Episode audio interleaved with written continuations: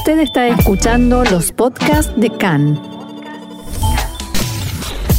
CAN, Radio Nacional de Israel. Hoy, jueves 29 de abril, 17 del mes de Iyar, estos son nuestros titulares. El gabinete aprobó a Benny Gantz como ministro de Justicia. Israel y Líbano retomarán las negociaciones sobre el límite marítimo. Bennett y Saar buscan promover la ley que limite el mandato del primer ministro.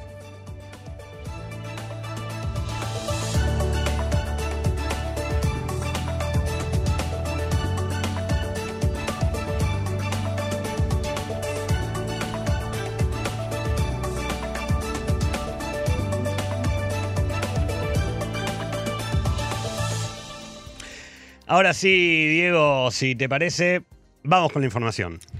Tal cual adelantamos en el programa de ayer, el gabinete aprobó en una reunión celebrada por videoconferencia la designación de Benny Gantz como ministro de Justicia mientras dure el actual gobierno provisional.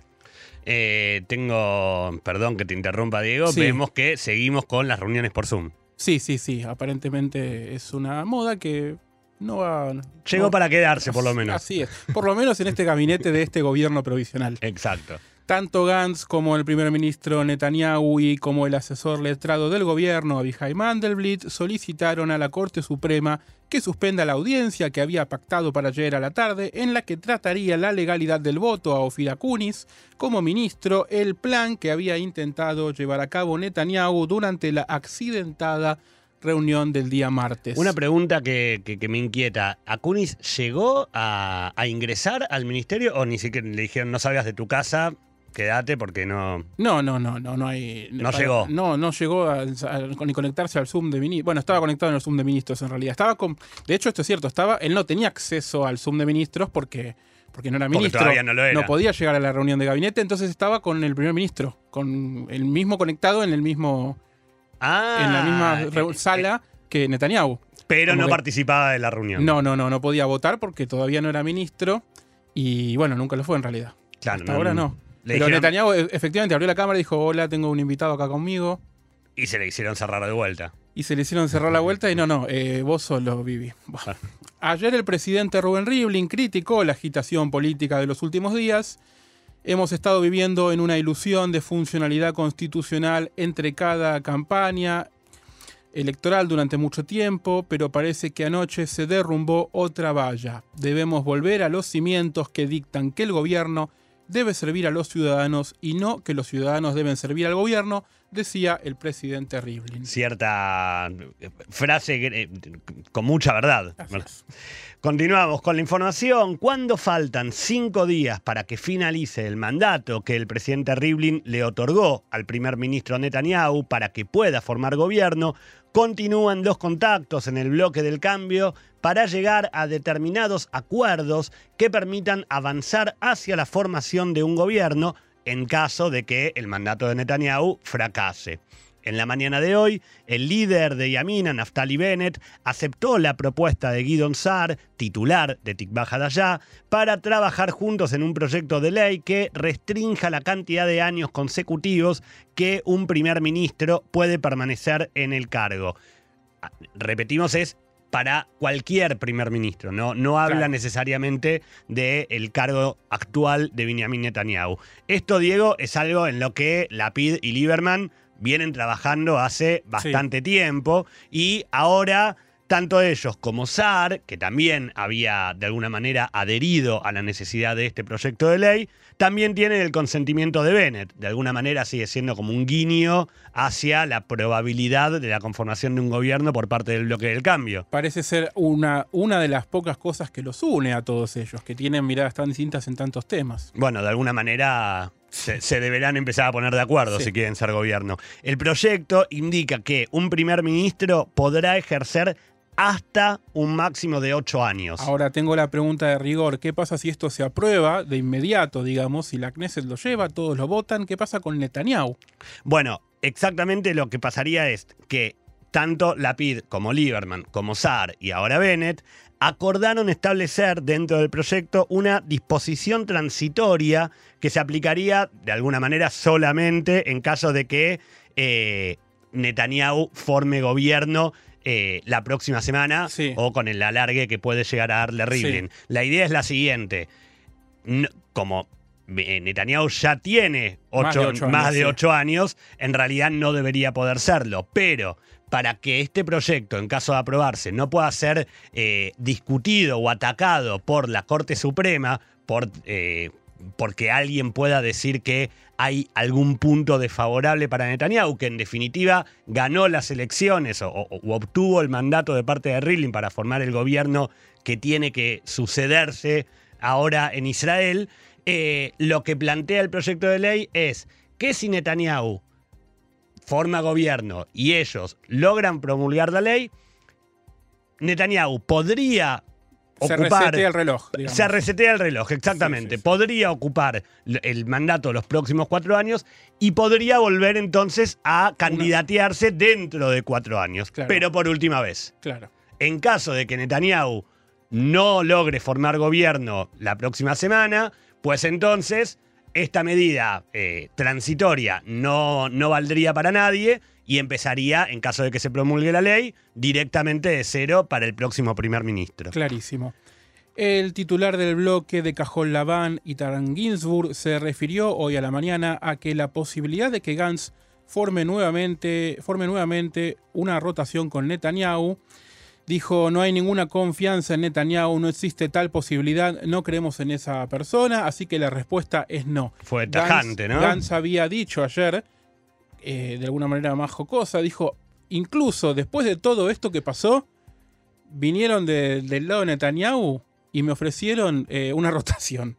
Después de toda la pelea que hubo, todo el escándalo que comentamos ayer, eh, largo y tendido. Vos estás diciendo que el Likud volvió a ofrecerle a, a- a Gantz Sí. que vuelva a formar una rotación con Benjamin Netanyahu. Ayer, después de todo lo que pasó, el Likud le ofreció nuevamente a Gantz una rotación, vos primero, te- pero Netanyahu se queda en Balfour, todo ese paquete que veníamos mencionando estos días, ayer de vuelta. Gantz, Gantz dijo que no. Gantz se le rió y Ginsburg ahora de y vuelta. Las palabras de Ginsburg directamente fueron Sí, no. la- lacónicas, ¿no? No hay way. No, no, no way. No hay vuelta atrás. Eh, cambiamos el ángulo de la información. Israel y Líbano retomarán la semana que viene las conversaciones sobre la disputa de la frontera marítima.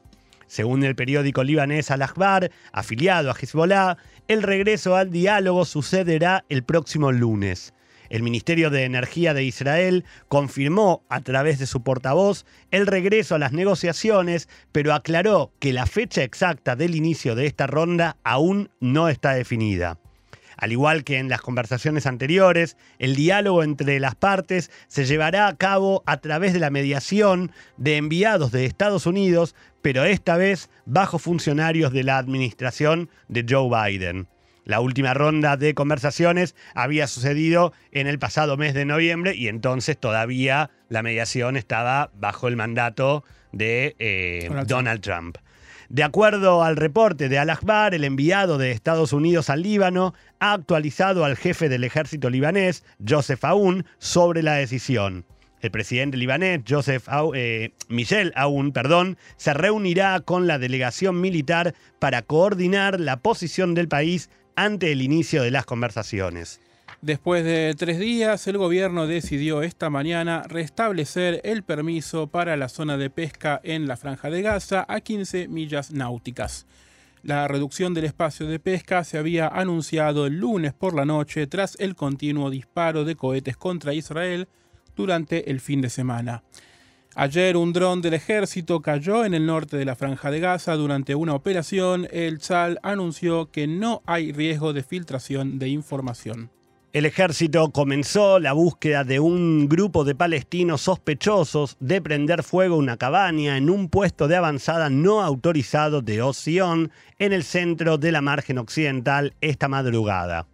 Al momento del ataque, cuatro jóvenes se encontraban dentro del lugar, uno de los cuales resultó levemente herido cuando saltó por una ventana para escapar de las llamas. Las llamas se extinguieron rápidamente, pero el ataque causó daños a la propiedad. Se espera que Abu Mazen convoque a los líderes de la autoridad palestina en Ramallah esta noche para una discusión en torno a la posible suspensión de las elecciones legislativas del próximo mes, las primeras en 15 años.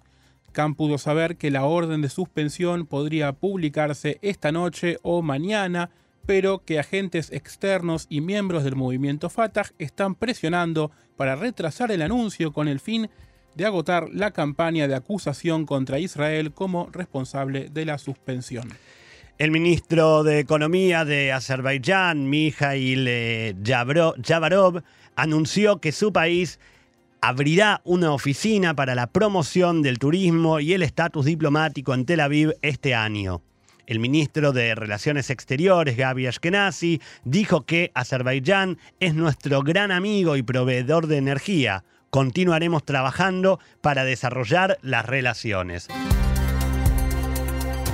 Más información, el presidente Rubén Rivlin agradeció ayer a su par francés Emmanuel Macron por respaldar los cambios a las leyes existentes luego de que un tribunal dictaminara que el asesino de una mujer judía no era penalmente responsable por haber estado bajo la influencia de la marihuana. Refiriéndose al asesinato de Sara Alimi y la decisión del tribunal, Rivlin escribió a Macron. Su respuesta rápida e inequívoca envía un mensaje claro a la familia de la víctima y a Francia en su conjunto de que la ley tal como está actualmente es deficiente y esa deficiencia ha permitido que un asesino despreciable eluda la justicia y el castigo. Rivlin remarcó que estaba entristecido por la decisión del tribunal francés con respecto al asesinato antisemita, brutal y terrible de Alimi. La doctora Sara Alimi fue víctima de un despreciable asesinato por parte de un cruel asesino porque era judía y se debe hacer todo lo posible para enviar un mensaje claro de que no hay ni habrá ninguna tolerancia al antisemitismo enfermizo y despreciable y los ataques judíos por su origen étnico y religión. Sara Alimi, una mujer judía ortodoxa de unos 60 años, murió en 2017 después de que su vecino, Kobili Traor, la empujara por la ventana de su departamento en París y gritara Alá Akbar, Dios es grande en árabe. La Corte Suprema de Apelaciones de la Corte de Casación confirmó los fallos de los tribunales inferiores respecto de que Traor no podía ser juzgado porque consumía demasiada marihuana para ser penalmente responsable de sus acciones. Traor ha estado bajo atención psiquiátrica desde el asesinato de Alimi. El tribunal dijo que cometió el crimen después de sucumbir a un ataque delirante y por lo tanto no era responsable de sus acciones. A raíz de este fallo, el presidente Macron expresó su apoyo a la comunidad judía del país y a sus esfuerzos para llevar al asesino a la justicia.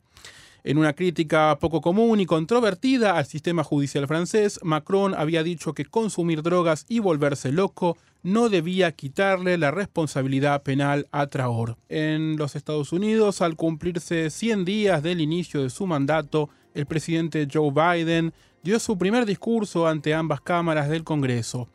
Entre las declaraciones destacadas, Biden marcó un claro cambio de tono y perspectiva respecto de su predecesor Donald Trump, al afirmar que los supremacistas blancos representan la amenaza terrorista más letal para Estados Unidos. Biden dijo además que la amenaza terrorista había evolucionado y se refirió a su decisión de poner fin a la presencia de tropas estadounidenses en Afganistán después de 20 años, iniciada con el fin de perseguir esa presencia a los terroristas de Al Qaeda responsables de los ataques del 11 de septiembre. No se equivoquen, en 20 años el terrorismo ha hecho metástasis, la amenaza ha evolucionado mucho más allá de Afganistán. Quienes están en los comités de inteligencia, el comité de relaciones exteriores, los comités de defensa, ustedes saben bien, tenemos que estar atentos a las amenazas a Estados Unidos, vengan de donde vengan. Al Qaeda e ISIS están en Yemen, Siria, Somalia, otros lugares de África, Medio Oriente y más allá. No ignoraremos lo que nuestras agencias de inteligencia han determinado que es la amenaza terrorista más letal para la patria en la actualidad, el terrorismo supremacista blanco. Al comienzo de su discurso, Biden se refirió al ataque mortal del 6 de enero contra el Capitolio por parte de manifestantes de extrema derecha que intentaron evitar que el Congreso afirmara que el Congreso afirmara su consagración como presidente. Biden llamó a este hecho el peor ataque a nuestra democracia desde la guerra de secesión. El presidente Biden también instó a los estadounidenses a curar el alma de esta nación, refiriéndose al malestar racial derivado del asesinato de George Floyd en Minneapolis hace casi un año. El oficial de policía que asesinó a Floyd fue declarado culpable a principios de este mes. Biden se refirió también brevemente a sus esfuerzos por reingresar al acuerdo nuclear con Irán, sobre los programas nucleares de Irán y Corea del Norte que presentan una serie de amenazas para la seguridad de Estados Unidos y la seguridad del mundo, vamos a trabajar en estrecha colaboración con nuestros aliados para abordar las amenazas planteadas por ambos países a través de la diplomacia y la disuasión severa. Aunque la sesión conjunta del Congreso no fue técnicamente el tradicional discurso del Estado de la Unión, que no se realiza en el primer año de una gestión, el marco el acto, mejor dicho, marcó un hito histórico, dos mujeres detrás del presidente, la vicepresidenta Kamala Harris y la presidenta de la Cámara de Representantes Nancy Pelosi. Biden reconoció el momento histórico y les dijo, señora presidenta, señora vicepresidenta, ningún presidente ha dicho estas palabras desde este podio, ningún presidente antes ha dicho estas palabras.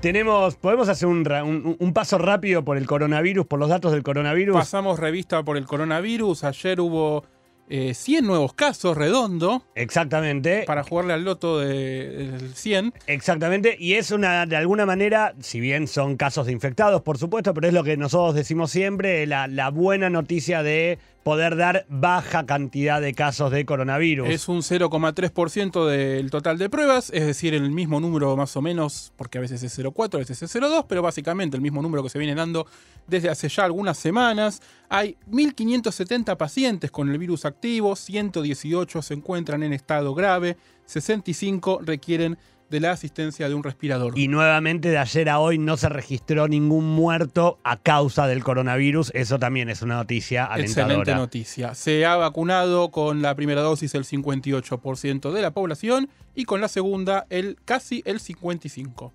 Ahora, eh, siguiendo con la información de coronavirus, en la tarde de ayer, en, un en medio de un plenario de la Knesset, el viceministro de Salud, Yoav Kish, eh, anunció que en caso de continuar con la baja de los casos y con la tendencia a la, baja en los casos de coronavirus, en tres semanas se eliminan todas las restricciones. Todo, barbijo, distancia, cine, todo. Ah, según Kish, sí, ahora. Pero. Pero, porque viste que siempre hay un pero. Sí.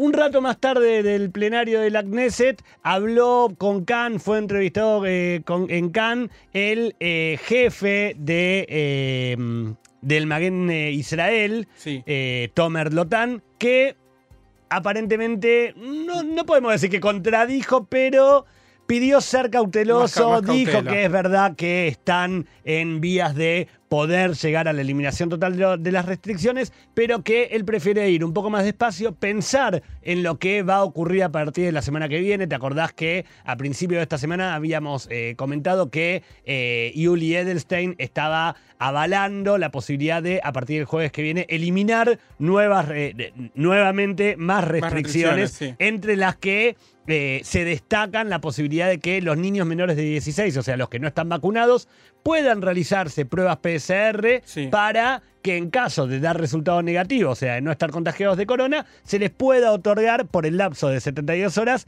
eh, que etiquetas verdes, para poder eh, tener el acceso a actividades que hoy no están teniendo. Gaby, ¿qué ha pasado en los últimos días con la variante india? Bueno, justamente, Diego, lo que, lo que sigue pasando es que desde el gobierno hay cierto temor a la variante india. Por caso, en eh, hoy por la mañana, el Ministerio de Salud anunció que ya hay en Israel 41 pacientes eh, detectados, eh, infectados de coronavirus con la variante india, de los cuales 30 fueron detectados en la última semana. Y de esos 41, 25 son personas que regresaron del exterior, no solamente de India, del exterior en general, y el resto son contagios locales que no necesariamente tuvieron relación directa con esas 25 que llegaron al, país. Y de esas 41, de 41 personas, hay 5 que son niños que hasta el día de ayer, que fueron detectados con, con la enfermedad,